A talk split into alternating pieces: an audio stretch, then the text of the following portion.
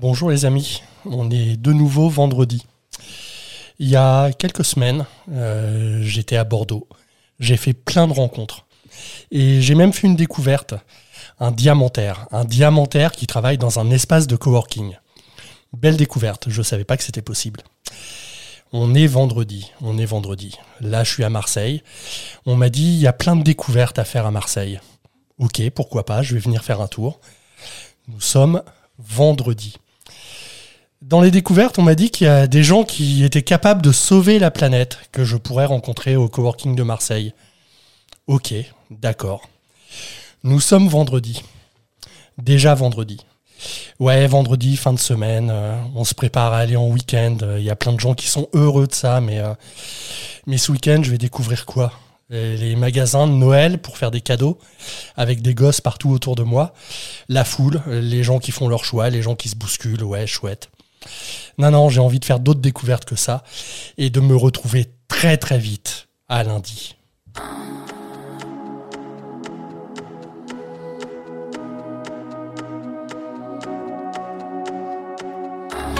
Eh bien, bonjour à toutes et à tous, bienvenue pour ce nouveau numéro de Vivement Lundi, un podcast qui, on l'espère, vous donnera un peu d'envie pour retourner au boulot dès lundi.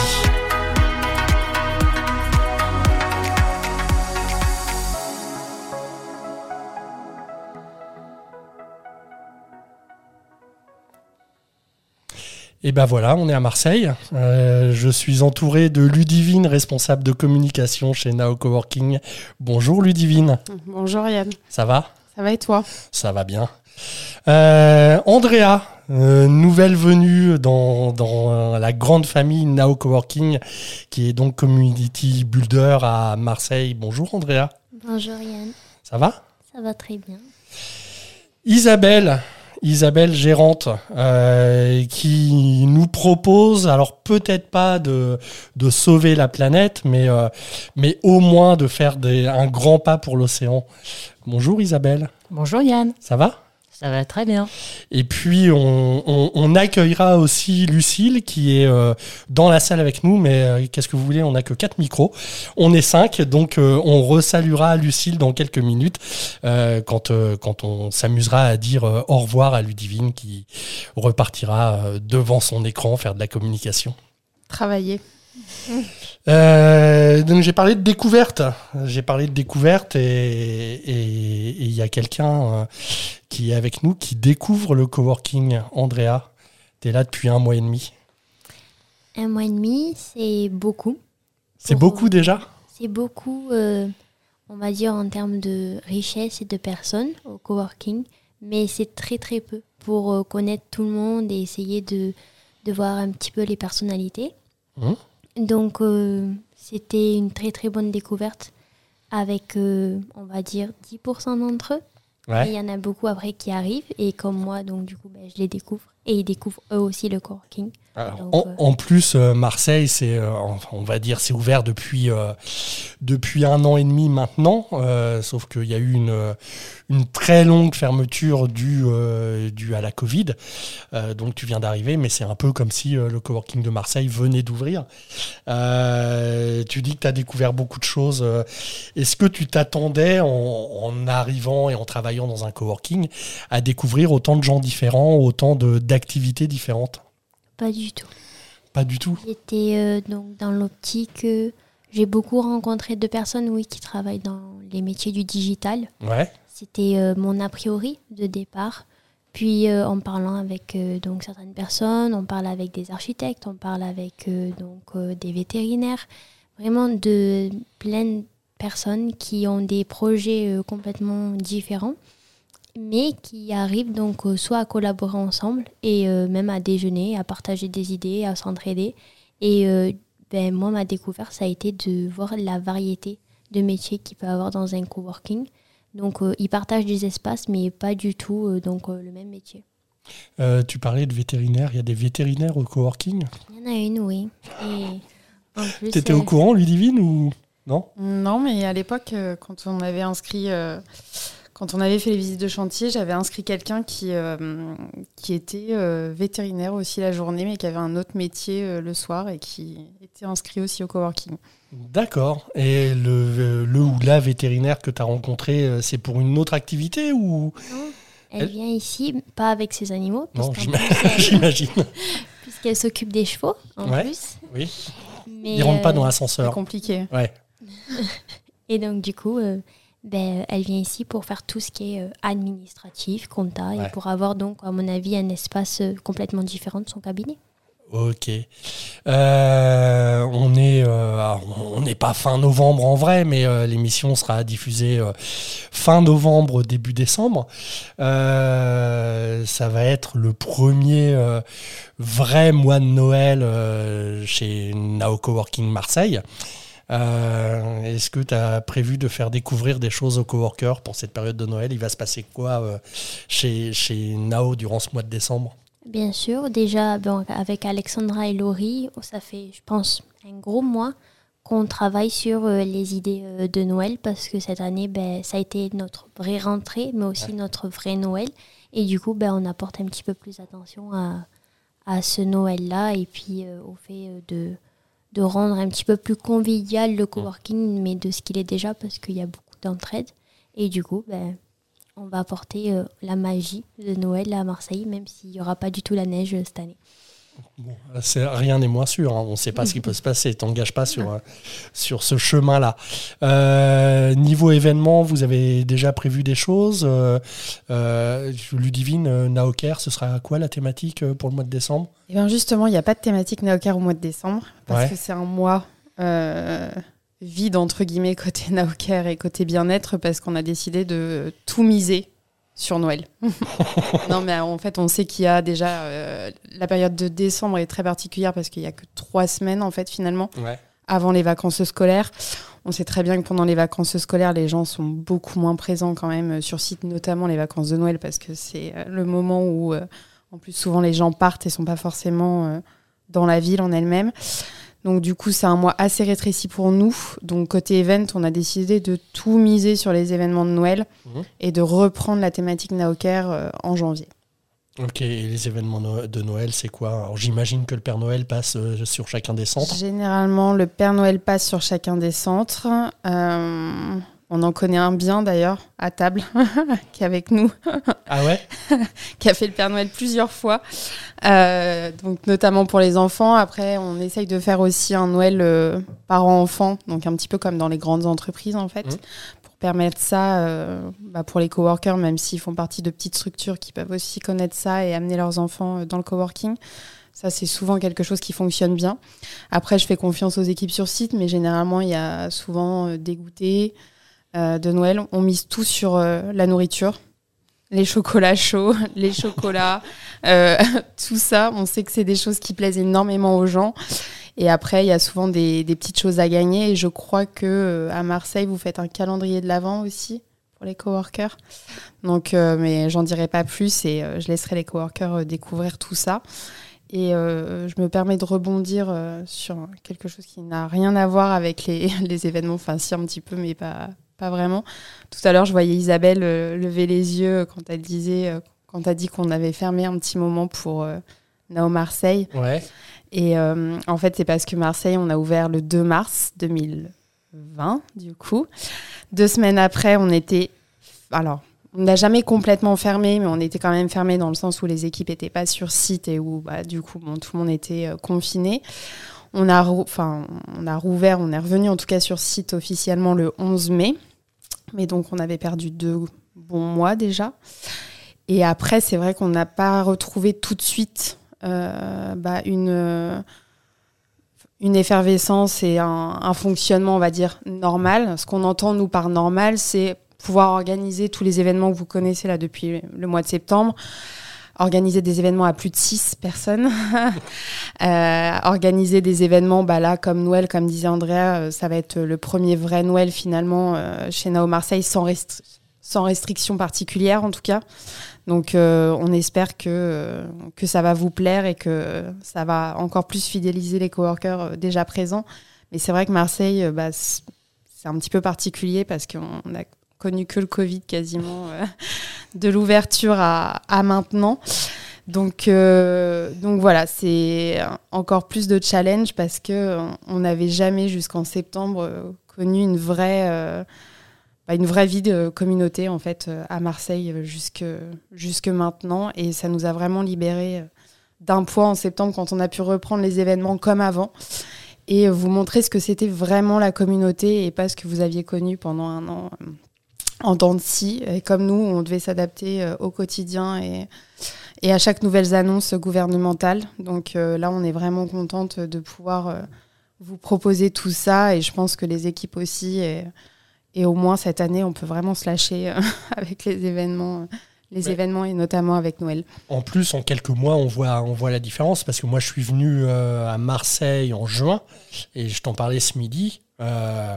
Euh, il y avait du monde, mais on voyait que c'était un coworking qui était euh, plus ou moins en train de démarrer alors que ça faisait plus d'un an qu'il existait. Et rien qu'aujourd'hui, enfin, le monde qu'il y a, c'est assez impressionnant par rapport au mois de juin. Enfin, c'est pas si vieux que ça. le mois de juin, il n'y avait pas de de restrictions particulières euh, par rapport au euh, télétravail, etc. Euh, là, on voit bien qu'il y a eu la rentrée de septembre et puis qu'il se passe mm. des choses et il y a de, de plus en plus de monde, j'imagine. Alors, Isabelle, tu es là régulièrement Comment ça se passe?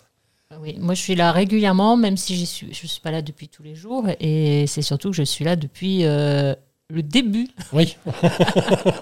je crois que je fais partie des premiers coworkers qui, qui sont qui ont, qui, ont, qui ont pris un forfait chez Nao à Marseille, euh, avec effectivement euh, ces deux premiers mois où euh, bah, on n'a pas pu venir. Et puis, et effectivement, je confirme que depuis, depuis surtout septembre, je trouve qu'il y a énormément de monde. Ah oui, vraiment en juin, c'était pas ça. Enfin, on a, euh, ça, ça, fait une très très nette différence. Euh. Du coup, tu as l'impression de redécouvrir le coworking. Euh. C'est même pas redécouvrir, en fait, découvrir. Oui, voilà, c'est ça. ouais, ouais, vraiment découvrir cette effervescence dont tu parlais, c'est vraiment tout à fait ça. Même si, en étant parmi les plus anciens, on a, nous, depuis, depuis pas mal de temps, réussi à nouer des contacts privilégiés avec certaines entreprises présentes, présentes ici. Mais on sent bien aujourd'hui qu'il y a une vraie dynamique et, beaucoup, beaucoup d'animation. Euh, donc bravo, bravo à l'équipe. C'est gentil ça. Surtout que c'est quand même ce qu'on promet tout le temps et que malheureusement les Marseillaises n'ont pas eu le droit aux événements, aux rencontres euh, pendant un an. Donc, ah bah, euh, c'était très frustrant pour bah, nous et frustrant, pour tout le monde parce que on vend, enfin on vend la communauté, on vend les événements et, et pendant un an et demi t'es un peu bloqué et tu te dis bon faut qu'on invente des choses mais en même temps on peut pas non plus faire de miracles. Et euh, quand on peut euh, enfin euh, retrouver toute la partie événementielle qu'on avait avant en fait ça fait vraiment du bien. Enfin comme tu le dis Isabelle ça dynamise énormément les lieux. Et ça permet aussi des nouvelles rencontres différemment mais mais ça permet aussi des nouvelles rencontres et puis bah, des échanges pro business etc. Alors je pense que vous expliquerez tout à l'heure comment vous êtes euh, rencontrés justement euh, avec, euh, avec Lucille, mais, mais je pense que c'est essentiel et c'est vraiment ce qui nous manquait ces derniers temps, et même pour les équipes, pouvoir de nouveau créer de l'événementiel, faire plaisir et recréer ce dynamisme-là, je pense que c'était vraiment, vraiment important en tout cas. Euh, en fait, on avait commencé sur les événements du mois de décembre, donc on sait qu'il y aura un calendrier de l'avant, mais il faut pas en parler plus. Euh, on sait qu'il y aura euh, rien de très spécifique sur Naoker, mis à part se faire plaisir et tout miser sur le chocolat. Il y a un ou deux événements que tu peux déjà nous dévoiler ou, ou pour l'instant il n'y a encore rien de fixé? C'est vrai qu'ici on est très axé nourriture. Alors je te rassure, c'est dans tous les coworking comme ça. Donc, euh, et Noël, c'est vraiment le mois où on peut se faire plaisir sans culpabiliser. Donc, on a déjà une après-midi chocolat chaud qui est euh, donc prévu en collaboration avec un chocolatier marseillais. C'est quand Non, mais parce que nous, on a des déplacements à prévoir. donc. Euh, Après, on a le fameux concours du pull le plus moche. Ah ouais, alors ça qui sera fait sur euh, normalement tous les. Normalement, oui, sur l'ensemble des sites Nao. Euh, sur l'ensemble des, des coworking. Et là, on est actuellement euh, à la recherche d'un petit food truck spécial tartiflette. carrément. Non, non, mais c'est pas mal le food truck parce que autant il y a plein de Nao qui organisent euh, leur journée tartiflette euh, à un moment ou à un autre. Le problème, c'est que la tartiflette, dans les cuisines de Nao, ça a tendance à embaumer à peu près tout l'espace. Et là, avec un food truck à l'extérieur, ça peut, ça peut être chouette. Donc oui, envoie-nous les dates. on se refera un déplacement d'ici d'ici trois semaines, du coup, j'imagine. ça peut être pas mal. Et vous inquiétez pas, la thématique Nao Care du mois de janvier, c'est détox. On a tout prévu. Euh, on, va, on, va laisser la parole un peu à, nos invités qui veulent, euh, qui, veulent sauver la planète. Euh, est-ce possible? Est-ce que j'exagère un peu Peut-être? est-ce que, est-ce que on, y va par goutte d'eau petit à petit de façon à arriver à un vrai résultat? Ou est-ce qu'il y a des gros gros efforts à faire dès maintenant? On, on va partir à la rencontre d'Isabelle et de Lucille euh, qui vont nous raconter un, petit peu tout ça. Et donc on dit au revoir à Ludivine euh, qui est en train de laisser sa place. je suis bien. Oula. Oula, ça fait bizarre. Là, ça va? Vous m'entendez bien? Moi, ça va, il n'y a pas de souci. Eh bien, bonjour Lucille, parce que je t'ai dit bonjour de loin tout à l'heure, mais ça va? Ça va très bien et toi ben, Ça va toujours. Euh, oui, donc là, on a parlé euh, un petit peu de Now Coworking et pour ces rendez-vous vivement lundi, on a pour habitude de faire intervenir des coworkers, euh, coworkeuses. alors, la série Vivement lundi est toute récente. il s'avère qu'à chaque fois, moi, j'essaye d'en savoir le moins possible sur les invités et que jusqu'à présent, les invités se connaissent et par moments bossent ensemble.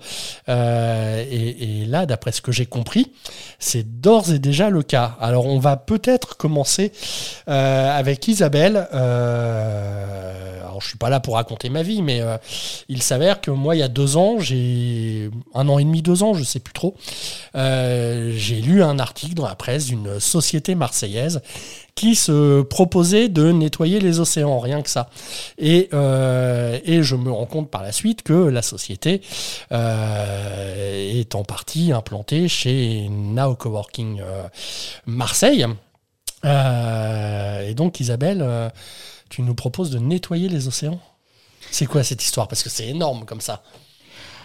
Oui, enfin bon, cela dit, il y a du boulot, hein, donc oui, oui c'est énorme on n'est pas, je suis pas seule. Hein. Je suis pas seule ni dans la start-up ni euh, à avoir la prétention de vouloir euh, nettoyer les océans, mais il y a vraiment du taf, donc euh, c'est bien qu'on on soit nombreux à, s'y pencher. Et, donc nous, effectivement, on a, on est des scaphandriers professionnels, donc on connaît bien le problème de la oh. pollution marine. Et hum, du constat qu'on a fait, à savoir que ben, dès qu'il pleut, euh, à Marseille, mais partout ailleurs dans le monde, et eh ben, les déchets, ils sont en fait charriés par les eaux de pluie et ils tombent euh, et, ils finissent au point le plus bas. Et quand on est euh, dans une ville littorale, le point le plus bas, ben, c'est la mer. Et donc, tout ça est charrié, tous ces déchets sont charriés par les eaux pluviales. Et en bout de course, ils finissent à la mer puisque c'est absolument pas retraité. Pourquoi? Parce que euh, bah, les, événements pluvieux sont de plus en plus euh, importants et que les stations d'épuration, elles n'ont pas la capacité à gérer euh, bah, les eaux usées et les eaux de pluie. Donc, et donc nous, on a inventé un dispositif qui permet de récupérer ces eaux de pluie avant que ce soit éparpillé en mer, puisque on considère que une fois que ces déchets sont en mer, c'est trop tard, parce qu'ils sont éparpillés. Donc c'est un peu compliqué pour les récupérer. Oui, donc faut mieux les récupérer avant. Alors c'est drôle parce que, enfin c'est drôle, je sais pas si c'est drôle, mais dans le dans le ton que tu emploies, tout ça semble très normal. Or, moi, quand euh, j'apprends que quelqu'un va nettoyer les océans, c'est quand même énorme. Mais comme, euh, effectivement, il y a d'autres sociétés, d'autres associations, euh, on voit de temps en temps des reportages sur des bateaux qui vont, qui vont avaler les déchets qui sont à la surface. Enfin, on voit plein de choses. Je ne sais pas ce qui est efficace, ce qui n'est pas efficace. Là, pour moi, c'est pas le sujet. Euh, c'est juste qu'à chaque fois, je me dis putain, c'est hyper innovant. Il y a des gens qui se battent. Euh, c'est un truc énorme. Et euh, là, je t'entends parler et c'est ouais, bah, on n'est pas les seuls. on apporte notre petite touche à l'édifice c'est quelque part moins glamour d'un seul coup. Enfin, tu vois, par rapport à, à ce qu'on peut entendre dans les médias, il y a une, une normalité, mais qui fait aussi euh, euh, une évidence qui fait plaisir, en fait. Ah bah je sais pas s'il faut dire que ça, te- ça fait plaisir. Euh, mais non, mais ouais, on ça me fait. t'es- pas dans euh, on est une start-up et puis on est géniaux et puis c'est. Non, t'annonces les choses simplement. Euh, Oui, je me méfie beaucoup des effets d'annonce et, euh, et puis effectivement, on est une start-up, mais on est surtout des gens euh, très pragmatiques. Euh, c'est peut-être l'âge qui veut ça. Donc, on est peut-être un petit peu moins euh, bling bling. Et notre solution n'est absolument pas bling bling d'ailleurs. Et c'est peut-être bah, justement notre pragmatisme qui fait que ben voilà on a on a les pieds sur terre on a la tête dans l'eau hein, parce qu'on est, Ouais. est scaphandrier mais on a bien les pieds sur terre et euh, et, et, et quoi Et et il y a beaucoup de, il y a aussi beaucoup de greenwashing dans ce domaine. Enfin bon, c'est peut-être un autre sujet, mais Alors, je euh, pense que c'est un sujet qu'on va aussi aborder avec sûr, Lucille. ce qui, est, ce qui est- Euh, ce qui est sûr, c'est qu'il faut aujourd'hui. euh, j'ai pas voulu être alarmiste, donc c'est pour ça que j'ai fait cette intro là. Mais euh, si tu veux que je te donne quelques chiffres euh, qui font froid dans le dos, euh, je peux te les Ah donner bah, pour te montrer euh, l'étendue du Non problème. mais donne, non mais c'est très très bien aussi de pas être alarmiste, mais mais en même temps de voir la vérité en face quoi. Voilà, et puis, et puis de se dire que si, si, euh, ben, si chacun fait pas sa part, euh, on va pas y arriver. Or, nous, euh, on a une compétence qui est extrêmement pointue, des compétences qui sont extrêmement pointues et un savoir extrêmement pointu qu'on a décidé de mettre, euh, mettre dans la protection de la mer parce que, euh, parce que la mer, c'est notre passion. Et, et voilà, c'est c'est ce qui fait qu'aujourd'hui, ben, on est euh, au sein de cette, de cette start-up et euh, ben, au sein de ce, de ce, de ce site, euh, Now Coworking. Et si on l'a choisi pour aller euh, au bout du bout, euh, c'est parce qu'en fait, on est sur le vieux port de Marseille et que notre euh, démonstrateur, il sera en face. D'accord. fait. Et ça va être notre vitrine technologique et aussi notre laboratoire, puisqu'on va tester nos futures innovations dans le vieux port, juste en face de l'entrée euh, de, de Now Coworking. Génial. Euh, on reviendra un peu euh, sur euh, sur ce que tu fais et comment tu le fais et pourquoi pas avec avec quelques chiffres déconcertants voire alarmistes. Mais on a Lucille qui est avec nous et, et- et il me semble que vous travaillez ensemble en plus. Alors en premier lieu, Lucille, est-ce que tu peux nous nous expliquer ce que tu fais? Euh, ouais, avec plaisir. Alors, euh, très rapidement, moi, je travaille pour une association d'intérêt général qui s'appelle Entrepreneurs pour la planète. Euh, nous, ce qu'on veut faire, c'est euh, réconcilier le monde de l'entreprise et de l'environnement. Euh, C'est-à-dire que euh, environnementalement, il se passe énormément de choses qui, effectivement, sont très graves, qui nous inquiètent beaucoup. Ouais. Euh, et on, rêve que les entreprises euh, prennent à bras le corps ce problème et disent ce problème, il fait partie de nos responsabilités et on veut s'y attaquer et on veut trouver des solutions. Euh, on- donc effectivement, quand on parle des entreprises et de l'environnement, il y a des, red flags, on va dire, des, drapeaux rouges qui apparaissent, des pièges dans lesquels il ne faut pas tomber, comme le greenwashing, etc. Mais ça n'empêche que les entreprises sont les principales euh, émettrices de pollution euh, et concentrent aussi la grosse majorité de, des capacités financières sur la planète. Du coup, on se dit, OK, là, il y a un très, très gros levier d'action. Et enfin, euh, ce ce que le fondateur de l'association Christophe Kay dit toujours, c'est que ce sont les entreprises qui conçoivent, produisent euh, et distribuent les, les produits et services que l'on consomme tous les jours. Mmh. Donc s'il y a quelqu'un qui va, entre guillemets, fabriquer la solution, c'est les entreprises. Et donc nous, c'est la première mission qu'on a, c'est de vraiment réconcilier ces deux mondes. D'accord. Donc en gros, les entreprises sont à la fois la source, enfin, font partie de la source du problème, mais sont aussi euh, porteuses de, de solutions pour l'avenir. Exactement. Et du coup, euh, dans ce sens-là, nous, on travaille, euh, pour faire simple, avec deux types de personnes. Ouais. Des personnes comme Isabelle, ce qu'on appelle des porteurs de projets environnementaux. Donc, c'est des gens qui viennent créer toute leur activité, toute leur organisation pour répondre à une problématique environnementale. Donc, ce que fait Isabelle, c'est exactement ça. Euh, et on va matcher ces projets-là avec des cadres dirigeants, chefs d'entreprise, d'entreprises plus traditionnelles, avec des, des activités qui répondent pas à une problém- problématique environnementale et qui, en général, même causent des problèmes environnementaux. Et nous, on va les faire travailler en binôme pour collaborer. Donc d'un côté, on va avoir des chefs d'entreprise, cadres dirigeants qui vont mentorer les porteurs de projets environnementaux. C'est des gens qui ont beaucoup d'expérience, euh, qui sont des pontes dans certains domaines, qui ont beaucoup de réseaux et qui peuvent vraiment aider des beaux projets à se développer. Donc ça, c'est la première partie. Et dans l'autre sens, parce que c'est vraiment du donnant-donnant, il y a ce qu'on appelle du reverse mentoring, où en fait le cadre dirigeant, chef d'entreprise, au contact de quelqu'un qui a basé toute sa vie autour de l'environnement, euh, et qui en plus souvent est dans une structure beaucoup plus agile qu'une entreprise traditionnelle, ça va être souvent des startups, etc., va apprendre énormément. Et, euh, et, du coup, nous, on espère aider des, beaux projets, des belles entreprises à se développer et du coup, euh, fructifier les, enfin, faire grandir les solutions.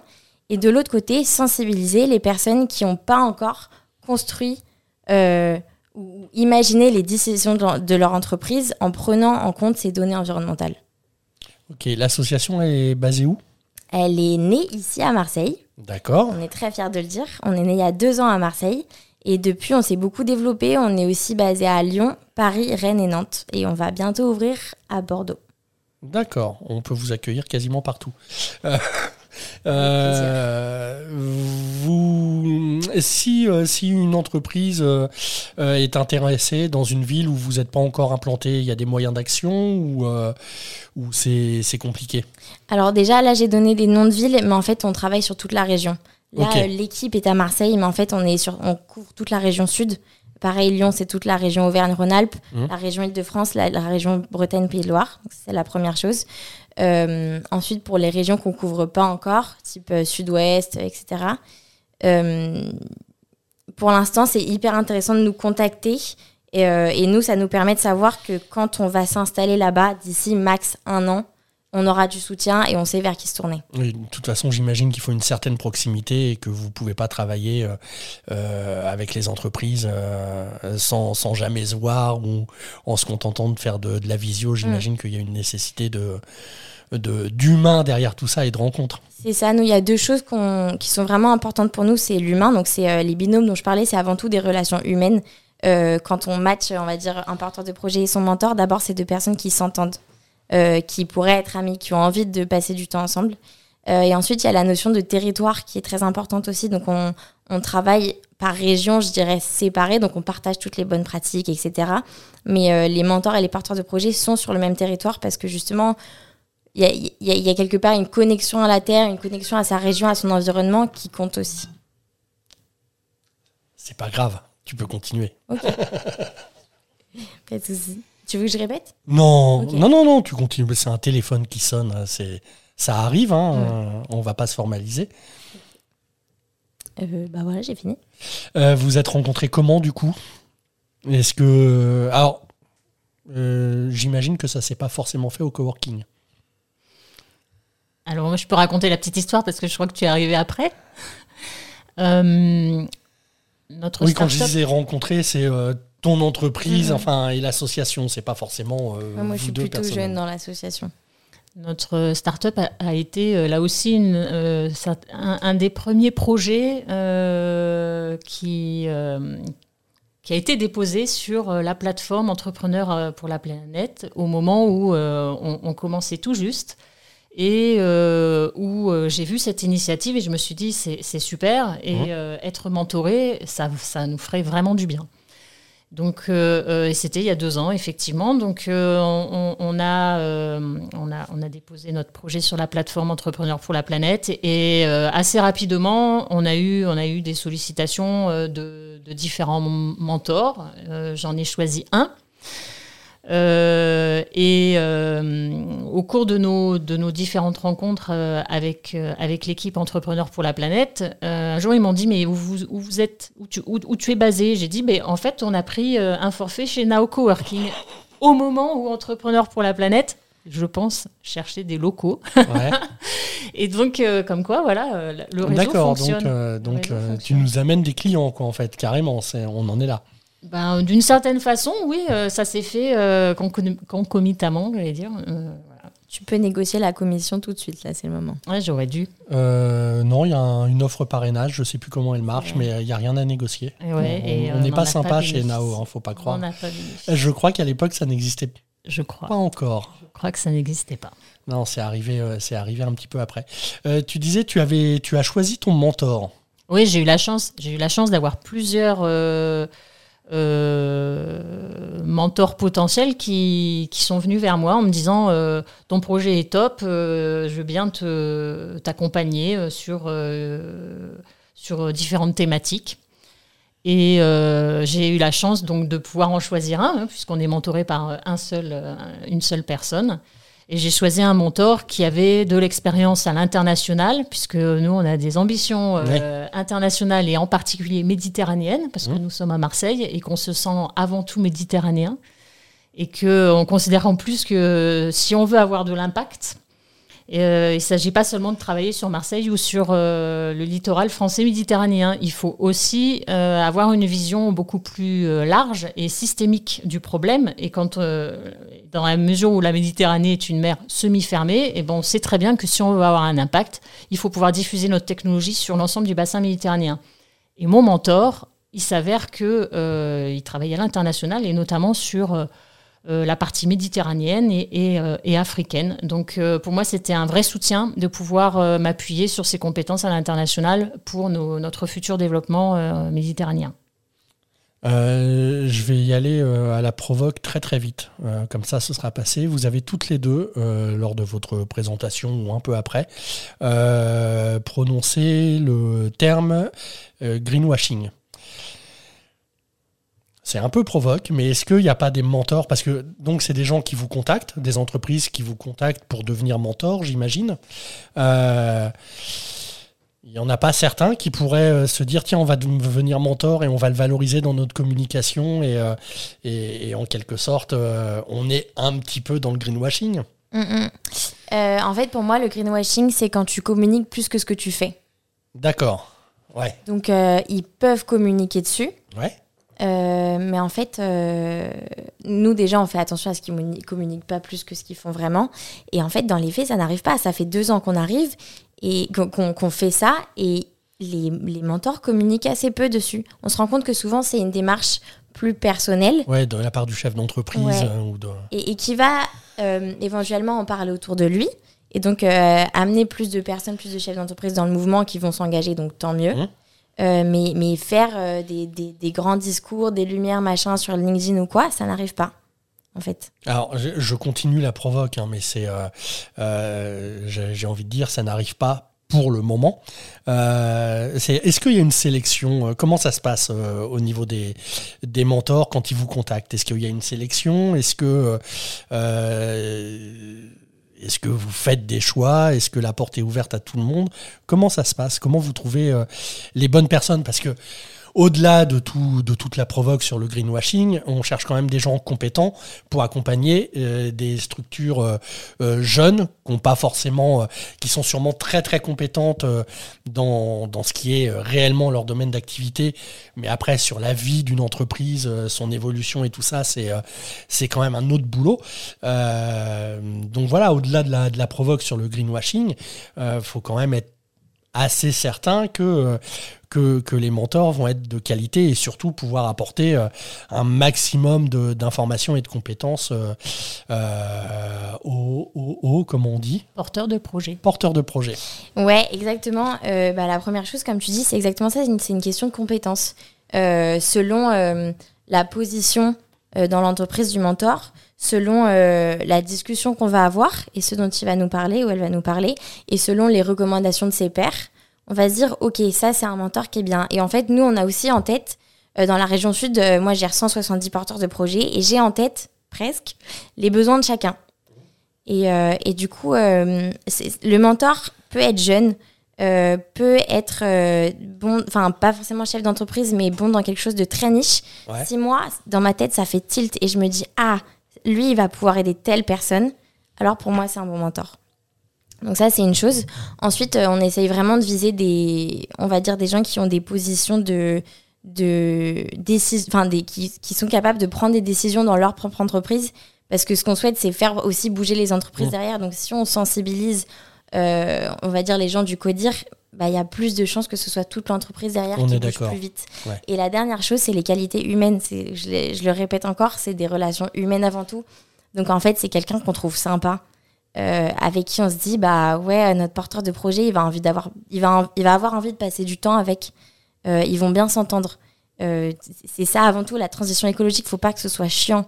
Faut que les gens aient envie de le faire et pour ça il faut qu'ils soient contents de se retrouver et de parler de ça et euh, actuellement, euh, c'est assez équilibré ou est-ce que vous avez plus de, de mentors que de porteurs de projets ou l'inverse euh, comment, comment on réussit à conserver une sorte d'équilibre? Parce que j'imagine que le risque pour une association comme ça, c'est qu'à un moment donné, il y ait 1000 porteurs de projets en attente d'un mentor et que bah, quelque part ça fasse une mauvaise pub. Enfin, comment, comment ça s'organise tout ça? Et bah, c'est des bonnes questions sur lesquelles on travaille tous les jours. Euh, aujourd'hui, sur toute la France, on a 250 porteurs de projets, on en a plus d'un tiers qui sont mentorés. Donc c'est bien, c'est bien, mais c'est pas. Mais il en manque. c'est ça. Donc, euh, donc en fait, le cas d'Isabelle, il est extrêmement rare. Le fait qu'il y ait plusieurs mentors qui, qui veulent ce projet-là, c'est rare. Euh, c'est parce qu'elle a vraiment un super projet. Et, et, tu disais, les mentors viennent vers nous. pour l'instant, c'est plus nous qui allons les chercher. D'accord. Donc, euh, donc voilà, il faut prendre en compte que ça fait que deux ans qu'on existe. Ah oui, oui, non, mais il n'y a pas de, jugement. Je pose des questions parce que, à un moment donné, pour que tout ça perdure et fonctionne, euh, bah, malheureusement, là, je vois quelques écueils qui m'apparaissent, donc forcément, je, me permets de poser des questions. ça, ça c'en est un. C'est un, un, truc sur lequel on travaille euh, régulièrement. On se dit, mais comment, comment est-ce qu'on fait? En fait, là, on est en train de se demander comment est-ce qu'on on, rassemble nos mentors que ceux qui soient satisfaits aillent eux-mêmes chercher d'autres mmh. mentors, que ça fasse du bouche à oreille. Joue le rôle d'ambassadeur de, de l'association. Exactement. Donc ça, c'est des questions qu'on est en train de se poser. Et ce qui est génial, c'est que par exemple, je disais, l'antenne Bretagne Pays de Loire vient d'ouvrir.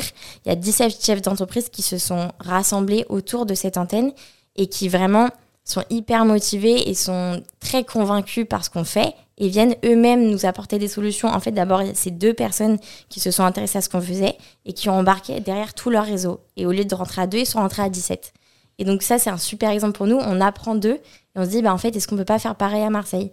Euh, donc voilà, on tâtonne, on apprend. Aujourd'hui, on a plus d'un tiers de nos porteurs de projets qui sont accompagnés. On aimerait faire plus et mieux. Euh, ceci dit, un projet qui n'est pas mentoré, c'est pas un projet qu'on abandonne. Euh, moi, là, je t'ai donné en gros l'action principale qu'on fait, c'est ces sortes de binômes de mentorat. Mais euh, les porteurs de projets, on leur offre plein de choses autour de ça, on leur propose plein d'autres choses. Euh, on est, bah, justement, on est très connecté avec tout le réseau des entreprises. Du coup, on va leur offrir, on va organiser des événements auxquels on va les inviter pour pitcher. Et même s'ils n'ont pas trouvé leur mentor, ils vont. Oui, il y a, aussi du réseau, il y a aussi des prises de contact. Il y a plein de réseaux intéressants, il y a des événements intéressants. Euh, encore la semaine dernière, on était partenaire d'un hackathon de Code for Marseille, qui est une association qui regroupe des, mmh. écoles de développement web. Et nous ont dit, bon bah voilà, tous les ans on fait ce hackathon, euh, c'est plein d'étudiants qui se réunissent pendant trois jours et développent des pages web pour des organisations. Notre thème cette année, c'est le développement durable. Bon bah moi j'ai d'ailleurs j'ai proposé ça à tous mes porteurs de projets et il y en a plein qui débutent mmh. et qui nous disent bah ouais moi j'ai pas encore de site internet en fait et, à qui euh, c'est un boost énorme de pouvoir avoir une, page web qui est développée gratuitement, qu'ensuite ils peuvent utiliser comme vitrine. Donc voilà. Donc même s'il y en a aujourd'hui qu'un tiers qui sont mentorés, les autres ne sont pas abandonnés. Alors, est-ce que. Euh, allez, je continue dans la provoque, c'est fou. Euh, mais parce que c'est là, pour le coup, c'est une, une problématique qu'on rencontre très souvent sur, sur tout ce qui est site internet. les sites qui ont été construits lors de ce hackathon, ils sont verts ou pas? Très bonne question. C'est une problématique assez terrible. Mais dans, dans, tout ce qui est informatique, on se mange. Le numérique aujourd'hui, dans le monde, c'est autant d'émissions que euh, le domaine de l'aviation. Ouais. Donc, euh, alors, selon les stats, c'est entre 3 et 6% des émissions carbone mondiales. Donc, c'est énorme. Euh, c'est important et c'est ça va de façon exponentielle et on en parle peu. Autant l'avion, tout le monde en parle, etc. Autant le numérique, on en parle peu et les, les alternatives sont compliquées. L'avion, tu peux prendre le train le numérique, bah, si t'as pas de site internet, euh, c'est compliqué. Euh, donc effectivement, euh, voilà, ça c'est un des sujets. En fait, ces sites web, non, ils sont pas verts. et, et, et, moi, j'ai pas la solution pour les rendre verts, mais moi, je vais aller chercher des gens qui essayent de trouver des solutions et je vais les connecter à des entreprises qui vont pouvoir appliquer ces solutions. Donc voilà, par exemple, aujourd'hui, on a beaucoup travaillé avec Interaction, qui est une grosse entreprise basée à Marseille, un leader européen du data center. Euh, bah, typiquement, eux, on les a fait travailler avec le parc national des Calanques et du coup toute l'entreprise qui a été très sensibilisée, qui s'est dit il faut protéger notre parc, il faut protéger la nature, etc. Derrière a fait beaucoup de transformations en interne pour rendre leur data center euh, beaucoup moins polluant. Euh, donc tu me feras penser à te donner un autre contact, euh, une boîte de développement à Rouen euh, qui travaille sur un CMS. Alors pour les gens qui, qui ne connaissent pas ce terme, c'est des systèmes de gestion de contenu pour créer des sites web. le plus connu de tous les CMS, c'est WordPress. et il y a une entreprise de Rouen qui travaille actuellement sur, un, sur la création d'un CMS, mais où le seul objectif c'est d'être vert et de ne, de ne pas consommer euh, trop de bandes passantes, etc. Euh, et qui qui en plus de travailler sur cette technologie cherche quand même à ne, à ne pas faire simple. Faire un, site web vert, c'est pas très dur. Hein. Vous mettez que du texte et pas d'image et tout ça, et le site sera vert très très vite. Il mhm. Il donnera pas forcément très très envie, mais il sera vert. Donc ils intègrent quand même cette problématique de pouvoir créer des sites relativement sympathique, mais pour autant de, d'être, d'être au niveau de la consommation énergétique euh, euh, très très faible. Mais c'est vrai que c'est un problème euh, qu'il y a dans toutes ces nouvelles technologies. Je, lisais un article ces derniers temps sur une usine, alors je crois que c'est en Chine, une nouvelle usine qui va se créer pour pour des, des micro-gravures de processeurs. maintenant, les, toutes les puces qu'il y a dans les processeurs de PC sont de plus en plus petites. Euh, et donc euh, j'entendais que oui, euh, ces nouveaux processeurs vont permettre d'économiser 10% d'énergie par rapport à l'ancienne génération. Mais pour cette usine, il va falloir construire, je crois, deux centrales au gaz et elle va consommer, c'est à vérifier, hein, mais de mémoire, c'est 100 000 mètres cubes d'eau par jour. Et donc, euh, donc à un moment donné, euh, on se demande si les consommations euh, qui seront faites à l'arrivée arriveront à compenser toutes les dépenses qu'on fait pour construire ces, ces processeurs. Bref. ah, ah, ah, tout le monde veut intervenir. oui, c'est un, vrai sujet. Ouais, pour rebondir en deux secondes, euh, donc déjà tu me disais, ah bah tiens, moi il faut que je te parle de cet entrepreneur à Rouen. En fait, euh, greenwashing non, mais communication oui, il faut parler des solutions. Moi je t'ai dit Interaction, je t'ai placé un nom et je suis peut-être en train de faire de la pub pour Interaction, mais en attendant, faut que les gens de la boîte de Marseille et les gens de la boîte de Rouen entendent parler d'un de l'autre pour qu'ils partagent leurs solutions et qu'on les développe. Donc ça c'est une chose. Et, euh, et l'autre chose, j'ai oublié. Voilà. Moi, ce que, ce que ça m'inspire comme réflexion, c'est que euh, nous, nous donc Green City Organisation, c'est le nom de notre start-up, on, se pose vraiment des questions sur la façon dont on conçoit nos solutions, euh, comment on les fabrique, où est-ce qu'elles sont fabriquées. Et c'est d'ailleurs, ça fait l'objet d'un travail avec Entrepreneurs pour la planète, justement pour euh, mesurer notre impact. Euh, non, pas seulement l'impact de notre solution en termes de euh, préservation de la nature, puisque notre solution permet d'éviter des rejets de polluants en mer, mais aussi euh, se regarder soi, produire et concevoir des solutions et voir quel est notre propre impact. Et typiquement, quand on a décidé de créer notre site internet, avec d'ailleurs une agence de com qui est Anna Coworking Marseille, Étonnant. Euh, ça fait partie des questions euh, que j'ai posées à cette agence de com et à chaque fois, ils, ont toujours été d'ailleurs hyper actifs en me disant bah voilà, nous, ce qu'on peut te proposer par rapport à, ce questionnement, c'est telle et telle chose. Euh, après, effectivement, notre objectif, c'est quand même d'avoir un site internet qui est euh, qui, qui, donne envie, qui est réactif, euh, qui est euh, qui fait papa maman, etc., etc. Et donc on est à un moment donné, on fait des choix, bah y compris quand on est une entreprise qui travaille dans l'environnement. Mais il y a plein de petites choses que, que j'ai appris, par exemple la signature la signature dans un email. Ouais. Hein, bah, si on, peut, eh ben, si on peut virer les images et tout ça. J'en voulais une parce que je trouve ça super beau. Bah, au final, j'en ai pas. c'est un choix. Et euh, euh, choisir, euh, choisir un site qui va nous permettre de transférer des fichiers volumineux, ben, il y a, des, y a des, des, noms très connus, il y en a des moins connus. ben, il y en a certains qui sont plus verts que d'autres. Mmh. Donc voilà. Et après, c'est chacun fait son, chacun fait sa petite part là-dedans. Euh, tu, euh, on va pas rester sur le greenwashing, mais euh, tu avais des, chiffres pas super sympas à nous donner. Oui, en termes de, de, de déchets en mer, juste, juste pour le savoir, euh, c'est pas mes chiffres à moi, j'ai pas fait d'études sur ces questions-là, mais il y a des ONG qui font ça très très bien. Je pense notamment au WWF euh, ou à Plastic Odyssey, qui est vraiment pour moi une référence en termes de, de, de données sur ces, ces problématiques de plastique qui sont rejetées notamment en mer. Et euh, ce qu'on dit aujourd'hui, c'est que euh, bah, la France rejetterait Enfin, j'emploie le conditionnel, mais aujourd'hui, c'est quand même des chiffres qu'on trouve euh, sur le site Oui. du ministère de la Mer, par exemple. hein. donc, euh, on peut considérer qu'ils sont fiables. Ils sont aujourd'hui, ils font vraiment consensus. Donc, la France rejette 11 000 tonnes de déchets plastiques en mer chaque année. À l'échelle de la Méditerranée, on rejette tous collectivement, euh, c'est aux alentours de 500 000 tonnes. Ça représente 8 kilos de plastique par seconde. C'est comme si vous balanciez euh, ben, un sac euh, plastique de 8 kilos de plastique euh, en mer chaque seconde. Et le dernier truc, moi, qui me, qui me terrorise, c'est que euh, on dit qu'en 2050, si on continue comme ça, à ce rythme-là, il y aura plus de plastique que de poissons en mer dans tous les océans du monde en 2050. Je sais pas si. Donc nous, on va le voir, hein. on va le voir ça. hein, euh. Mais surtout qu'au niveau de la Méditerranée, ça fait longtemps, euh, il me semble. hein. Moi, j'habite dans le nord de la France, mais euh, le- la pollution en Méditerranée, ça fait très longtemps qu'on en parle. C'est pas une découverte. Enfin, euh, autant il y a des choses des fois sur euh, euh, sur le climat, on nous l'a dit, on nous l'a dit, et puis là depuis quelques années, on se rend compte quand même que euh, euh, pour les gens qui ont euh, passé 30 ou 40 ans, que le climat est plus le même quand on avait 5-6 ans que maintenant.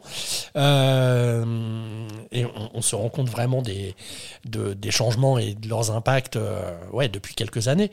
La Méditerranée polluée, alors je vais pas dire que j'ai tout le temps eu, tout le temps entendu le discours de la Méditerranée polluée, mais ça fait bien 20-25 ans qu'on sait qu'il y a un vrai problème. Euh, et pas pour... que, mais pas que. Euh, tous les océ- toutes les mers et océans du monde sont pollués, tous. Donc rien que ça, pour quelqu'un, enfin voilà, euh, je m'y intéresse pas forcément, mais, euh, mais pour moi la Méditerranée est un est le mauvais exemple de, de la pollution, mais, euh, mais c'est pas pire qu'ailleurs malheureusement quoi. Bon, après, et c'est vrai qu'on on, on dit, on dit, mais là encore une fois, euh, suivant les suivant les critères qu'on emploie, euh, ça fait pas consensus, mais mais pour le pour le coup, le WWF dit que la Méditerranée est une des mers les plus polluées du monde. Après, euh, ça fait pas encore consensus, ça par contre. Après, sur l'évolution de comment c'est perçu, est-ce que c'est une surprise ou pas? Moi, j'ai le sentiment que quand on parle d'environnement, euh, il y a quelques années, quand moi j'étais petite, aujourd'hui j'ai 22 ans, donc quand j'étais vraiment très jeune, l'environnement c'était un problème d'hygiène. J'ai l'impression que ça a longtemps été ça. La pollution de la Méditerranée, c'était c'est chiant parce que c'est sale, euh, les déchets Oui, et sur puis la qu'on plage. peut plus faire de, belles photos et que Voilà, et que c'est chiant de. Enfin, t'as t'as pas envie de mettre ta, ta serviette de plage là-dessus, etc. Et j'ai l'impression euh, on se rend de plus en plus compte que c'est pas juste un problème de d'esthétique et d'hygiène, mais c'est un problème de santé et, de. Enfin, de survie de notre civilisation beaucoup plus largement, en fait. Alors, on, on va pas faire de philo, mais de civilisation humaine. J'ai l'impression que les. tiens, en mer, est-ce que les, euh, espèces animales euh, sont capables de s'adapter à ce type d'environnement? Pourquoi je pose cette question Euh, On s'aperçoit euh, à Tchernobyl que euh, l'homme est absolument incapable d'y vivre. Il ne tiendrait pas plusieurs jours. Par contre, a priori, d'après ce qu'on entend dire, euh, la faune et la flore, c'est assez exceptionnel. Est-ce que la nature a des capacités d'adaptation à la pollution? Alors, j'ai bien conscience aussi qu'entre le nucléaire et le plastique et tout, c'est pas le même type de pollution. Mais, euh, est-ce qu'à un moment donné, la nature pourrait, euh, une fois que nous, êtres humains, on aura disparu, s'adapter. For- forcément, mais, mais même nous-mêmes, on s'adapte. hein. Euh, il paraît que, enfin, il y a des études qui ont été réalisées. Aujourd'hui, euh, on trouve euh, du microplastique chez les nourrissons.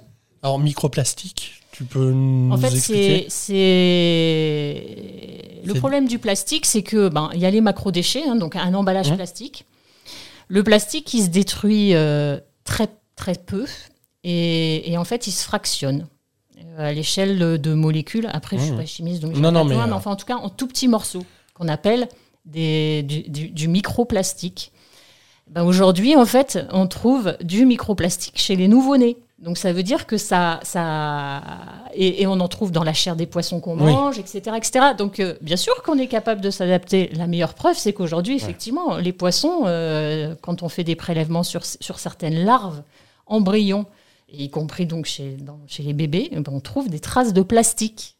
D'accord. Donc bien sûr qu'on sait s'adapter. Est-ce que c'est une bonne chose? Non, non, non, mais je, je posais vraiment la question comme ça. Et puis, c'est hum, encore une fois, euh, c'est juste que moi, quand j'avais appris euh, que à Tchernobyl, euh, la faune et la flore, c'était euh, euh, quasiment impeccable, euh, j'étais un peu dans un esprit, alors pas me dire, bah, c'est pas grave, un accident nucléaire, mais il y avait une sorte de, de satisfaction de savoir que la faune et la flore étaient quelque part meilleures que nous qui détruisons à peu près, euh, à, peu, à peu près tout ce qu'on croise. Mm. Alors en fait, ceci dit, il y a deux échelles, c'est-à-dire que, euh, alors oui, du microplastique, il y en a plein partout. Aujourd'hui, tu prends n'importe quel échantillon de mer dans n'importe quel océan, tu le regardes à la loupe et je l'ai fait. euh, tu trouves des microplastiques. En fait, quand on dit micro, ça veut dire qu'il il faut les mettre euh, pas à la loupe, mais dans un microscope pour les Ouais. voir. Et tu les vois et ça a la taille des planctons. Euh, donc relativement dans l'échelle de la biodiversité marine, c'est gros. Ouais. Euh, donc ça, c'est une chose. Ensuite, euh, les, les, les écosystèmes marins peuvent s'adapter, mais tout, tout est une question de temps. On peut s'adapter à tout si on a le temps de s'adapter. Du coup, certaines espèces qui, f- qui, qui sont capables de s'adapter rapidement vont survivre. Certaines espèces, non. Quand on regarde les causes de l'extinction de la biodiversité dans le monde aujourd'hui, une des cinq causes principales, c'est la pollution plastique dans l'océan. Ensuite, tu as une autre échelle qui est effectivement Tchernobyl, euh, les animaux s'en sont sortis, etc. En fait, euh, très concrètement, si on continue ce qu'on est en train de faire, si on continue de, de- tout, tout ce qu'on a mis en marche, euh, notre civilisation, notre façon de vivre, tout ce qu'on connaît, nos bâtiments, notre nourriture, notre énergie, etc., va disparaître. Euh, L'humanité peut disparaître.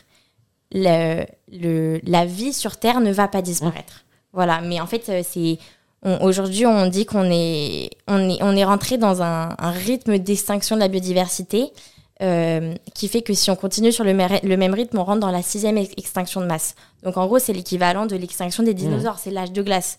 Donc après les dinosaures, les dinosaures, il y a eu autre chose. Mais en fait, nous, on est un peu les dinosaures, c'est-à-dire que on- si on fait rien, on va être décimé comme les dinosaures, on n'existera plus. Euh, il restera des vieux os de nous peut-être, euh, et il y aura autre chose après. Mais il y aura juste plus nous. Et en fait, quand on parle, je pense que ce que- souvent on comprend pas, c'est que quand on parle d'environnement, quand on parle de sauver la planète, la planète s'en fout. La planète s'en Ouais, ouais. sortira très bien sans nous. Et ce qu'on veut vraiment sauver, c'est nous. C'est ce qu'on a construit, c'est ce qu'on connaît, c'est la musique, l'art, tout ce qu'on tout ce qu'on sait faire et tout ce qu'on vit aujourd'hui, qu'on voudrait garder. Isabelle, la petite goutte d'eau euh, que, que- tu verses pour sauver la planète, ça consiste en quoi? Tu, tu nous as dit au début, euh, je le fais simple, hein, mais on empêche les déchets d'arriver dans la mer. Voilà. Euh, mais ça se passe comment en fait? Alors, ça se passe avec une solution donc, qui est très simple à, comprendre. Les, les oiseaux de pluie, elles sont, elles sont rejetées par des gros tuyaux euh, en mer, notamment dans le Vieux-Port. hein, et on a, c'est ce qu'on appelle des exutoires. Il doit en avoir, rien que sur le Vieux-Port, il doit y en avoir une dizaine d'exutoires. Et donc, ces tuyaux, on va les équiper euh, tout bêtement d'un filet. Donc, ça, c'est bête comme chou. Et ça, ça n'a rien d'innovant. Et le filet, en fait, c'est- ce qui va permettre de récupérer les déchets quand les eaux de pluie s'écoulent. Charrier et, qui, ces eaux de pluie étant, étant pleines de déchets. Donc, euh, euh, le contenant, on va récupérer pardon, euh, les, déchets dans, ce filet. Euh, ça, comme je le disais, rien d'innovant à ça. Notre innovation, elle réside en fait dans une pièce intermédiaire entre le filet et l'exutoire, le tuyau. Cette pièce, elle est intelligente. Elle, et elle a deux fonctions. La première fonction, c'est qu'elle communique avec nous. Et notamment, elle nous renvoie des informations, notamment quand le filet est plein. Mhm. Mais aussi, elle nous envoie d'autres types d'informations, en particulier lorsque l'exutoire est sous-marin. Euh, on peut faire aussi euh, du monitoring de l'eau et savoir euh, quelles sont les concentrations de, de, polluants dans l'eau au plus près de la pollution, mmh. puisque c'est là, là, où, là où la pollution est rejetée. Et là, ça, c'est la première fonction. La deuxième fonction, c'est que cette collerette, elle est intelligente parce que lorsque vous avez un filet qui est plein de déchets, ben, il se comporte comme un bouchon. Et si vous mettez un bouchon au bout d'un tuyau, eh ben, ça coule plus. Ça coule plus et ça inonde la ville un peu plus haut en amont. Hum. donc notre collerette est intelligente parce qu'en fait, elle a cette capacité, dès qu'il y a trop de pression qui s'exerce sur le filet, donc quand le filet est plein, de se déconnecter pour laisser passer l'eau tout en continuant à récupérer les déchets. C'est ça qui est breveté et c'est ça l'innovation. Euh, ok, alors quand bien même euh, c'est ça l'innovation et que tu dis ouais le coup du filet c'est ultra simple, euh, si, si c'était aussi simple que ça, pourquoi on ne le met pas en place partout? Justement parce qu'il y a, ce, il y a un risque majeur, le risque majeur d'inondation. C'est-à-dire qu'aujourd'hui dans les expériences qui, qui, qui, il y a eu des expérimentations hein, de filets posés sur un exutoire. Et le problème, eh ben, c'est qu'il y a des gens qui ont testé ça et puis qu'il y a eu une grosse, grosse, grosse, grosse pluie. Et puis euh, le quartier, un peu en amont, il s'est retrouvé euh, inondé. Donc, euh, donc cette solution, elle est, elle est extrêmement efficace, mais en l'état, ça peut pas se faire. Donc il fallait concevoir une solution intelligente qui, qui justement garantisse aux clients qu'on n'allait pas créer d'inondation en amont. Et c'est tout l'objet du travail qu'on a réalisé depuis deux ans pour, pour inventer cette solution. Et d'ailleurs, il y a eu des solutions qui ont, qui, ont, qui, ont, fait le buzz hein, sur les réseaux sociaux, notamment les, Australiens, à un moment donné, on a vu beaucoup, beaucoup d'images de filets posés sur des exécutoires en, Australie. Si ce n'est que c'était des, réseaux d'eau euh, terrestres, d'eau pluviale, mais qui n'étaient pas euh, immergés. Nous, ce qui, est, ce qui est innovant dans notre solution, c'est qu'on est aussi capable d'équiper des, des exutoires à la fois terrestres et sous-marins, et avec du monitoring, ce qui évite d'aller euh, faire des tournées pour vérifier l'état de remplissage des filets. Voilà. Euh, alors je sais pas euh, s'il y a des chiffres là-dessus et si tu peux, euh, si tu vas pouvoir répondre à cette question. la pollution que tu es que tu es capable de, j'allais dire traiter, c'est peut-être plus absorber le. Récupérer. Récupérer, merci. elle elle représente combien par rapport à la pollution totale des, océans? Alors pas que toi tu es capable de récupérer, mais, euh, mais la pollution qui vient de ces eaux de pluie et qui trimballe pas mal de choses, ça représente quoi à l'arrivée dans, les mers et les océans? Est-ce qu'il y a des chiffres là-dessus? Oui, ça c'est très bien connu. On sait aujourd'hui que 80% euh, de la pollution qu'on trouve en mer provient de la Terre. D'accord, ok, euh, au moins c'est clair. Voilà, et, aujourd'hui on a un système de filtration qui permet de récupérer euh, des macro-déchets de la taille d'un mégot de cigarette, voire plus. Ok. De toute façon, j'imagine que après tout ce qui est euh, tout ce qui est particules, ça vient pas forcément de la base. C'est une fois que c'est en mer, ça se dégrade. Et, euh, donc, quand bien même vous, ré, enfin, vous récupérez pas les particules pour le moment, euh, ça permet déjà de ne pas les faire naître euh, par la suite. oui, voilà. Tout ce qu'on prend à la source, c'est toujours mieux parce qu'après, effectivement, ça se dégrade et ça s'éparpille et ça, ça, va dans toute la colonne d'eau. Hein. Ça reste en surface, mais ça, va, ça, ça peut aussi aller au fond de l'eau. Donc, le plus tôt on agit, le mieux c'est. Ensuite, sur cette question de, de, polluants euh, non visibles à l'œil nu, c'est une vraie question quand même. Hein. Euh, nous, donc, grâce au filet, on récupère des, des, des, déchets de la taille du mégot. On a aussi en tête une, innovation qu'on va tester dans le Vieux-Port qui vise aussi à récupérer des polluants dissous. On parle là de métaux lourds, résidus, résidus médicamenteux et, aussi euh, hydrocarbures. Pourquoi? Parce que ben, dans les rues, il euh, y a euh, des hydrocarbures, euh, forcément bah, ceux de nos bagnoles, hein, au feu rouge, toujours un petit, des petits écoulements, etc. De l'huile, etc. Et, ça, demain, on va pouvoir aussi le récupérer en complément de notre dispositif qui, qui récupère les macro-déchets. Euh, on est à Marseille. Petite question, euh, euh, bah, un autre chiffre, je ne sais pas si tu l'as. est-ce que, est-ce que aujourd'hui, on connaît la part des polluants dus aux incivilités? Je pensais à ça tout simplement parce que, euh, contrairement à Rouen d'où on vient, euh, vous êtes dans une ville où il y a plein de trottinettes électriques. J'imagine qu'il y en a une partie qui se retrouve dans le vieux port, par exemple. Euh, tu parlais des mégots de cigarettes. alors moi, je suis fumeur, j'ai toujours un petit cendrier dans ma poche, mais oh non, pas d'applaudissements. Hein, c'est, ça paraît logique et je crois que Now Coworking en distribue. Je sais pas s'ils en ont à Marseille, mais voilà, on, s'était demandé tiens, qu'est-ce qu'on va Qu'est-ce qu'on va logoter pour offrir aux coworkers euh, Il s'avère que quand bien même on a des terrasses et tout ça, il est interdit de fumer, donc les gens sortent et euh, ils ont leur petite euh, pochette cendrier. J'ai pensé à un moment donné que que ce genre de choses était bien accepté. Il s'avère qu'à chaque fois que je sors en ville, des gens qui jettent leur mégots, mais c'est tout le temps, tout le temps, tout le temps. la pollution due aux incivilités, on sait ce que ça représente ou pas? Moi, je ne le sais pas. Euh, par contre, euh, on en a parfaitement conscience parce que. Euh, ah, tu vois ce que tu récupères, enfin, j'imagine. Oui, oui, oui. Et puis après, sur après, après on, connaît bien le problème des incivilités aussi parce que l'équipe participe chaque année bénévolement à l'opération Vieux Port Propre. Et, donc, et notamment, on se charge de récupérer, puisqu'on est scaphandrier professionnel, des déchets les plus imposants qui sont dans le vieux port. Euh, alors, je peux. C'est quoi le truc le plus énorme? Allons-y sur l'anecdote. Ben, on... Alors j'imagine des frigos, on, tout ça. Euh. On l'a pas sorti, mais il y a une Alfa Romeo dans le vieux port. ouais. Mais on l'a pas sorti parce euh, qu'elle est, elle est même plus en état d'être d'être treuillée. Oui, limite, si vous la treuillez, elle se détruit et ça va être pire que. Euh, ouais. Exactement. Mais sinon, euh, lors des derniers événements, et depuis que, euh, effectivement, il y a des engins de mobilité type trottinette disponibles en ville en libre service, ben, les vélos, les vélib, mais les trottinettes, lors, de ces, lors de cette manifestation, on en remonte plusieurs dizaines à chaque fois. Des caddies aussi, du mobilier urbain.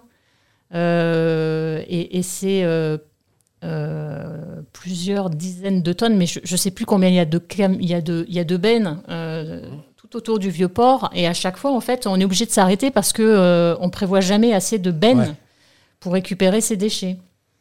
Et mais c'est dû à quoi tout ça? Est-ce que vous, en tant que spécialiste, vous avez une réponse? Ben, c'est des incivilités. Maintenant, ces incivilités-là, il euh, n'y a pas qu'à Marseille. Hein. Non, non, non, non, non, mais on, est à Marseille, j'en parle. Non, non, vous ne sentez pas visé. Euh, j'habite à Rouen, il y a la Seine. Euh, je ne vais pas vous faire de dessin. Là-dessus, il n'y a, a, pas de problème. Je, parle de Marseille parce que on est à côté du Vieux-Port. C'est l'exemple facile et, et, je me base là-dessus. En fait, le problème de la mer, c'est que pendant très très longtemps, ça a été considéré comme euh, entre guillemets une poubelle, enfin peut-être pas une poubelle, mais en tout cas on mettait la poussière sous le tapis. Bah ça se voyait pas, la mer c'est très grand. Ben voilà. Et donc, euh, c'est pas pour rien d'ailleurs que, que les eaux, euh, au départ, les réseaux unitaires, donc eau usée, eau de pluie, se déversent au fond de la mer. C'est pas pour rien. C'est parce que avant, on ne savait pas. Donc, quand on ne sait pas que c'est de la pollution, bon, Maintenant, la différence, c'est qu'on sait. On sait que c'est, on sait qu'on pollue, on sait que ce ne sont pas de bonnes pratiques et qu'il faut, euh, et qu'il faut changer nos façons de faire. Donc, euh, il ne faut plus mettre la poussière sous le tapis, il faut, faut, agir différemment. Juste pour euh, des petits chiffres, récemment, on a fait pas mal de gros nettoyages de plage sur Marseille parce qu'on a eu une grosse tempête et donc beaucoup, mmh. de déchets juste après la grève des éboueurs. Donc il y avait beaucoup de, de déchets qui se sont euh, entassés dans la rue et avec la tempête, tout est parti dans la mer directement. Donc il y a eu des grosses campagnes de nettoyage de plage avec beaucoup de Marseille qui sont venus, qui ont aidé, qui ont pris les gants, les sacs de poubelle, etc. Euh, dans les résultats, en poids, le plus important, c'est comme tu disais, enfin, c'est effectivement les encombrants. Tu trouves des trucs de dingue, des caddies, des fauteuils, des chaises de bureau. Tu te dis, mais comment, comment ça a fini dans la plage? Euh, et sinon, en, moi, pour l'avoir fait, ce que tu vois le plus, c'est des canettes et des mégots. Et, effectivement, il y a un truc hyper frustrant parce que c'est pas des trucs nécessaires à notre vie. Tu vois, genre, on peut tous vivre sans les canettes de soda et sans des mégots. Je suis pas sûr, mais on peut quand même les traiter différemment que de les jeter n'importe où. Et voilà, et, euh, et enfin, le, le, fond, le fond du souci, donc d'abord, il y a la connaissance, et en fait, euh, des connaissances erronées découlent des croyances erronées. Et alors, c'est facile de prouver qu'une connaissance était fausse. Mmh. Euh, c'est extrêmement difficile de modifier des croyances et une culture. Et, et, encore une fois, pour prendre le, le sujet au plus large, quand on parle du problème environnemental, le fond du fond du fond du problème, c'est toujours notre culture. Et, euh, et c'est la façon dont on a de voir la nature, de penser que l'océan est un puissant fond et qui va absorber tout ce qu'on met dedans. Euh, de, de, de, de, penser, parce qu'on a vu tellement de films où les acteurs le font, que c'est qu'il n'y a aucune conséquence à jeter son mégot par terre. Bah le non. fond du fond, c'est ça, c'est qu'est-ce qu'on a comme imaginaire dans nos têtes. Pour, pour aller dans ton sens, euh, un autre truc, c'est un vrai danger, on en parle pas assez, sont les lingettes. Il faut arrêter d'utiliser des lingettes. C'est une catastrophe.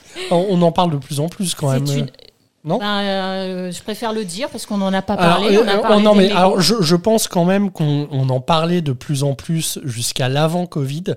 Et, et tout ce qui est lingette a dû faciliter la tâche à certaines personnes parce que, euh, en plus des lingettes, alors je ne sais pas ce que ça représente, mais les masques qu'on voit traîner un peu partout, que ce soit à Marseille ou ailleurs, enfin, on est encore une fois sur l'incivilité, mais, euh, mais c'est c'est- c'est délirant en fait. On n'a pas à. Enfin, on, on peut très bien se passer d'utiliser des lingettes quand on est chez soi. Et, ça, et pour autant, ça veut pas dire euh, on va devenir bio à fabriquer sa lessive. Enfin, euh, ce genre de choses. Je dis pas que c'est pas bien. Je dis que pour certaines personnes, euh, fabriquer soi-même ses produits et tout ça, rien que l'idée peut faire peur. Sur les lingettes, on est quand même sur un ustensile dont on peut se passer sans aucun souci euh, grâce à une serpillière, un torchon, une serviette, enfin que sais-je encore. quoi. Et pour revenir sur le mot incivilité, en fait, euh, ça c'est la partie émergée de l'iceberg. Euh, les déchets sur la plage, c'est ce que tu vois. Et euh, moi, je veux surtout pas pointer du doigt en disant ouais, il y a des gens qui jettent leurs canettes parce qu'en fait, euh, les incivilités, elles sont dans beaucoup d'autres endroits. Quand tu vas t'acheter des fringues neuves à toutes les nouvelles saisons, ça c'est une incivilité énorme. En fait, incivilité, c'est quoi? C'est manquer de respect à, à la, à la- à la- à la société.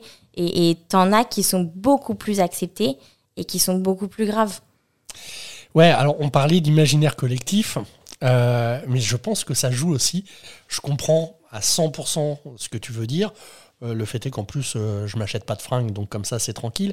Mais, euh, mais à 43 ans, euh, c'est des choses que je peux comprendre. Euh, pour autant, c'est pas réflexe.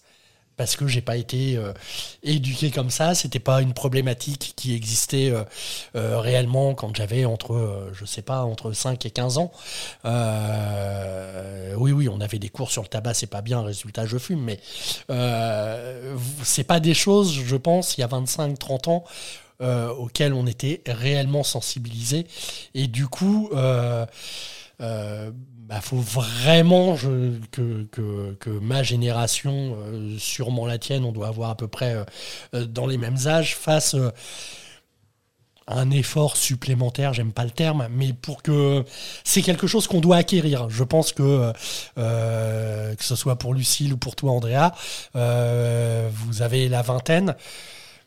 Euh, C'est des choses qui sont, euh, j'allais dire, innées. Euh, les philosophes m'en voudraient. euh, on est forcément dans l'acquis, mais, mais vous, êtes arrivé dans ce monde-là. oui. Vous êtes né avec ça, ce qui n'était pas notre cas, mais Après, on peut faire des efforts, hein, je, je conteste pas ça, mais, euh, mais euh, c'est vrai que pour certaines personnes, euh, ou même sur. Parce qu'on parle consommation, euh, une fois n'est pas, n'est pas coutume, enfin peut-être sur ce podcast, mais on va parler de, de Marie-Claude, euh, ma mère qui a 70 ans, qui est très connue au coworking de Rouen, euh, pour lui expliquer que ça serait peut-être bien qu'elle arrête de manger de la viande à chaque repas. C'est extrêmement compliqué. C'est marrant, j'allais en venir à ce sujet-là, euh, un, un sujet qui représente assez bien ce, un peu ce, ce truc de génération. Pour moi, c'est le fait de manger de la viande. En fait, quand tu apprends à cuisiner et que tu acquéris des habitudes alimentaires, c'est extrêmement dur de les changer. Oui. Et même pour les gens qui disent ouais, pourquoi pas tester végétarien, ils savent pas quoi acheter, ils savent pas quoi cuisiner. Donc ouais, c'est des efforts en plus. En fait, moi, j'ai appris à cuisiner vegan. Donc euh, moi, je me pose pas de questions. Je, je sais je sais pas couper du poulet. Enfin, tu vois, pour moi, c'est Oui. plus facile. Euh, donc ouais, c'est un effort en plus. Mais euh, à mon tour d'être provoque, je pense que t'es pas trop vieux pour apprendre. Non, ah non, non, non, non, mais je disais pas ça. Je, je joue sur la provoque, euh, l'avocat du, diable et tout ça. euh, euh, c'est juste que il y a. Je suis même pas d'accord avec le mot effort, mais tu parlais vegan. Moi, quand j'avais 20 ans, je suis même pas sûr que le terme existait. Mm. Enfin, tu vois, on- même la terminologie pose problème. C'est Mais- quelque chose qu'on connaissait pas. C'est une Euh. bonne question que moi je me pose, tu vois, aujourd'hui, euh, comment on parle à une génération qui est différente. Et en fait, chaque génération pense euh, réinventer le monde, faire la révolution et tout arranger. Mmh. Euh, et chaque génération le fait un petit peu. Oui, oui. Non, En non, fait, mais, et puis, je c'est- pense qu'il y a des choses euh, entre les gens qui ont 20 ans euh, maintenant et ceux qui ont 40 ans qui peuvent être transmissibles. Et là, quand je parlais d'une personne qui a 70 ans, bon, euh, il y a aussi plein de choses, mais c'est- compliqué de changer des modes de vie quand tu as, quand as 65, 70 ans euh, et que voilà, c'est euh, euh, un peu compliqué. Or, c'est aussi une, une grosse partie de la population et on ne peut pas se contenter de se dire euh, bon, on va attendre qu'il meure et puis ça ira mieux après. Enfin, on va pas le jouer comme ça. Donc euh, euh, voilà, il y a nécessité quand même de se rencontrer, euh, d'apprendre euh, des uns des autres, de se découvrir. Euh, Et de ne pas opposer les générations. Ouais. Ouais, non, je suis assez d'accord. De ne Mais pas opposer les mondes, en fait, c'est ça, de se découvrir, de se dire, mais en fait, euh, en fait l'autre derrière les choix qu'il ou elle fait, même si euh, c'est des choix qui sont euh, polluants, qui vont causer, des- faire des conséquences, qui font que moi, ma vie plus tard sera plus difficile, etc. Euh, se rappeler que derrière, il y a toujours quelqu'un qui a une sensibilité et que, en fait, les gens ont envie de bien faire. Dans, le- dans le fond du fond, moi, moi j'ai oui, non, mais on non, mais c'est sûr. et il Le- faut, faut- faut que tu parles de découvrir, en fait, découvrir où est le point sensible, où est ce qui compte vraiment pour les gens et leur dire. Et souvent, c'est souvent ce qui compte vraiment pour les gens, c'est les gens autour d'eux, c'est leurs relations, c'est leurs enfants, et leur dire bah c'est important pour nous. Voilà.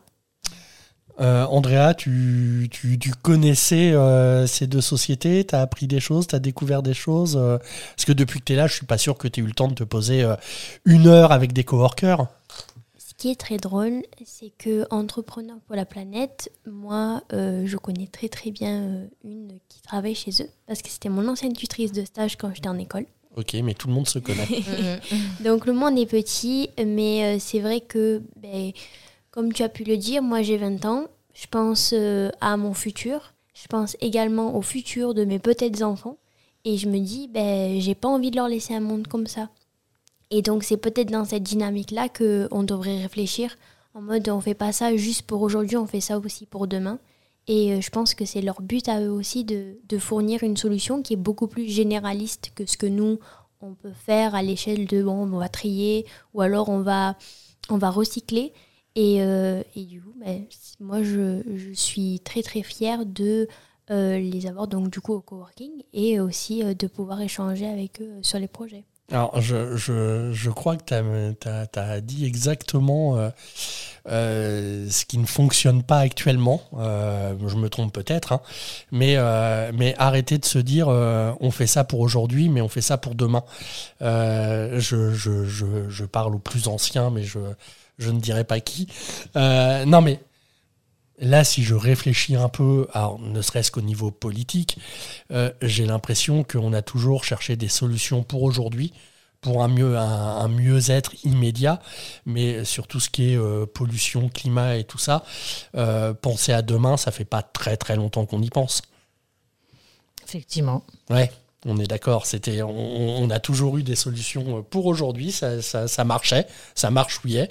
Euh, Oui, puis les- je- la sensation que j'ai, c'est surtout des, des solutions pour euh, améliorer euh, son confort, euh, pour augmenter l'espérance de vie, ce qui n'est ce qui est pas une- forcément une mauvaise chose. hein. Il n'y a pas de jugement de valeur dans ce que je dis. Non, non, non, non. Mais aujourd'hui, euh, il y a une nouvelle préoccupation, c'est effectivement euh, les générations futures et qu'est-ce qu'on va leur laisser. En tout cas, euh, nous, c'est c'est notre préoccupation et, et, et on a bien et, et- et- et même si on fait partie de cette génération euh, qui n'est pas née, qui, qui n'a pas baigné dans, dans, dans cette... comme Bah, dans vous, cette culture-là, dans enfin. cette culture-là, Et avec ces peurs-là aussi, enfin. on a quand même notre part à faire et, et, et- et voilà, on s'y attelle euh, sans, sans se poser euh, plus de questions que ça. Voilà, nous aussi, on a envie de contribuer à faire que le monde de demain euh, soit meilleur et on a, on a un savoir-faire qui peut le permettre, donc on, on- on l'utilise pour ça. Lucille, c'est quoi les prochaines étapes de l'association? Si prochaines étapes il y a, hein, ça peut être continuer dans ce sens-là. Et, euh, Euh, du coup, nous, comme je disais, on existe depuis deux ans et moi, j'ai signé le mois dernier pour euh, rester deux ans de plus. D'accord. Euh, du coup, c'est marrant que tu le dises parce que c'est vraiment les questions que je me pose là depuis quelques semaines. C'est bah, maintenant que je peux voir un peu plus dans la durée, pour moi, voir à deux ans, c'est loin. Oui. Surtout quand on n'a que deux ans, qu'est-ce qu'on va devenir? Et c'est hyper excitant. Mm. En fait, euh, là, on parle de beaucoup de choses qui sont un peu, euh, un peu tristes, un peu lourdes. Souvent, quand on parle des problèmes, on se dit, ouais, mais en fait, il y a toute la misère du monde sur nos épaules, on va jamais s'en sortir. Ouais, enfin, vous inventez des solutions quand même, c'est pas rien. Et, euh, et, et du coup, euh, alors le- le- les prochaines étapes, il y a plusieurs choses. Aujourd'hui, on a une, on a de très belles portes d'entrée dans les entreprises, des entreprises qui aujourd'hui font pas dans l'environnement. Et moi, j'ai vraiment envie qu'on qu'on qu'on apprécie la chance qu'on a d'être invité dans les entreprises, que les gens nous apprécient, etc., pour venir parler de ce qui nous anime, de notre raison d'être. Qu'on vienne, qu'on vienne dire aux gens, bah, c'est l'heure là, c'est l'heure là, faut s'y mettre. Et je sais que c'est pas votre sujet et je sais que c'est pas votre urgence, vous n'avez pas forcément les moyens, mais il y a plein de solutions. On va vous les faire découvrir euh, et, on s'y met ensemble. Et du coup, l'autre sujet que moi j'ai vraiment euh, sur lequel j'ai vraiment envie de travailler, c'est euh, comment on fait se rencontrer tous ces gens-là? En fait, comment on met, euh, mais je, je dis n'importe quoi, euh, tous les chefs d'entreprise de Aix-Marseille dans la même pièce euh, pendant une soirée. On leur dit on fait un super apéro et euh, vous allez parler euh, de vos problématiques de RSE, donc responsabilité sociale et environnementale. En fait, ouais, que- que- comment on... En fait, aujourd'hui, des solutions, il en existe plein. Mais les vrais obstacles qu'on a, c'est de les appliquer et de les faire passer en priorité, de dire ouais, ça va nous coûter plus cher, mais c'est important. Euh, et, et du coup, donc c'est ça, mettre les gens dans une pièce et qu'ils puissent échanger des solutions et qu'ils puissent avec humilité dire bah ouais, moi j'ai aujourd'hui j'ai envie de faire, mais je sais pas comment faire. Et j'ai envie qu'on qu'on soit capable de faire ça, qu'on soit capable de réunir les gens et de leur dire bah vous en faites pas, ensemble on va trouver des solutions. Isabelle, prochaines étapes Alors moi, j'ai vraiment le nez dans le guidon. Donc, Et, euh, euh, moi, ma- prochaine- grande étape et longue. Non, non, non, au contraire, mon étape, c'est fin de cette année. Euh, on va mettre en place notre vitrine dans le Vieux-Port. Ça fait, ça fait euh, plus d'un an qu'on... Fin, fin de cette année 2021 ou Ouais, euh, oui ouais. Ça fait plus d'un an qu'on attendait les autorisations administratives pour le faire. Ça y est. Donc on va pouvoir installer notre dispositif sur le plus gros exutoire de France. D'accord, oui, pour, un, pour un test, euh, c'est Voilà. pas mal. C'est plus un test à ce niveau-là. hein. C'est, euh, C'est vraiment une vitrine, hein, puisque les tests, ils ont, ils ont déjà été faits, bien sûr. Mais euh, et, et- et- ça, pour nous, ça va être le lancement, le, le- vraiment le coup d'envoi de notre développement Mmh. commercial. Donc, c'est une étape extrêmement importante, fin décembre pour nous. Et, et voilà, donc j'ai la tête dans le guidon dans, dans l'organisation de cet événement, euh, qui sera une première Alors, mondiale tu, à Marseille. tu dis fin décembre, vous avez déjà la date ou euh, Enfin, c'est mi-décembre. mi-décembre Ouais, Mi-décembre. Euh, oui, on se rapproche. On est euh, 13, 14 ou 15 décembre. On attend encore quelques confirmations euh, de personnalité. Ok. Ben oui, et Oh, puis. moi aussi. euh, C'est notre cadeau de Noël. ouais, ouais c'est pas mal. Un J'allais beau dire. filet euh, sur le tuyau. euh, oublie pas de, de nous envoyer un petit mail de rappel euh, qu'on puisse euh, nous aussi en papoter. euh. Bah, D'autant que vous serez aux premières loges pour pouvoir arriver la, la bête. Oui, alors euh, certains À seront à Rouen. euh, ceux qui sont à Marseille verront, euh, verront donc euh, la bête arriver. Euh, mais non, mais même si nous, on peut. euh, on- il nous arrive de temps en temps de parler des coworkers et, ou de leur donner la parole comme là. Voilà, c'est le genre de choses. euh, euh, bah, ce serait pas bête de le promouvoir un petit peu. Et, Ça et je tombera peut-être pense. en même temps que l'après-midi chocolat chaud. Ou, euh, Ouais, mais là, on va se gaver. hein. Entre, entre on nettoie les océans et on se gave de chocolat, enfin, la vie est belle, quoi. Un chocolat pour un déchet. Ah, y a- on est en train de créer une opération, là. Ouais, ouais. euh, va falloir euh, apporter des conteneurs euh, près du coworking et puis prévoir du chocolat parce que c'est le genre d'opération d'un seul coup tout le monde ramasse ses déchets juste pour se voir offrir quelque chose. Mais mais tant que c'est utile et efficace euh, pourquoi pas. Bah, je vous remercie. Euh, moi, ça m'a fait plaisir de, de découvrir, euh, euh, alors non pas vos activités, mais, mais votre investissement. Euh, alors tant mieux si ça vous sert d'activité, hein, mais, euh, mais, mais c'est plaisant de, de, voir des gens s'investir, y croire, euh, passer le cap euh, des, des, générations, même si on n'a pas beaucoup parlé de, des, des, problèmes générationnels, mais on, voit bien que euh, tout le monde a envie d'agir dans le même sens, ce qui est plutôt agréable. Andrea, merci et, bienvenue chez Now Coworking. J'espère que tu feras plein d'autres belles découvertes euh, comme ça durant, euh, durant ton, ton parcours parmi nous. Et puis, euh, et puis à tout le monde, je vous dis à très bientôt pour une nouvelle session de Vivement lundi. Merci. Merci.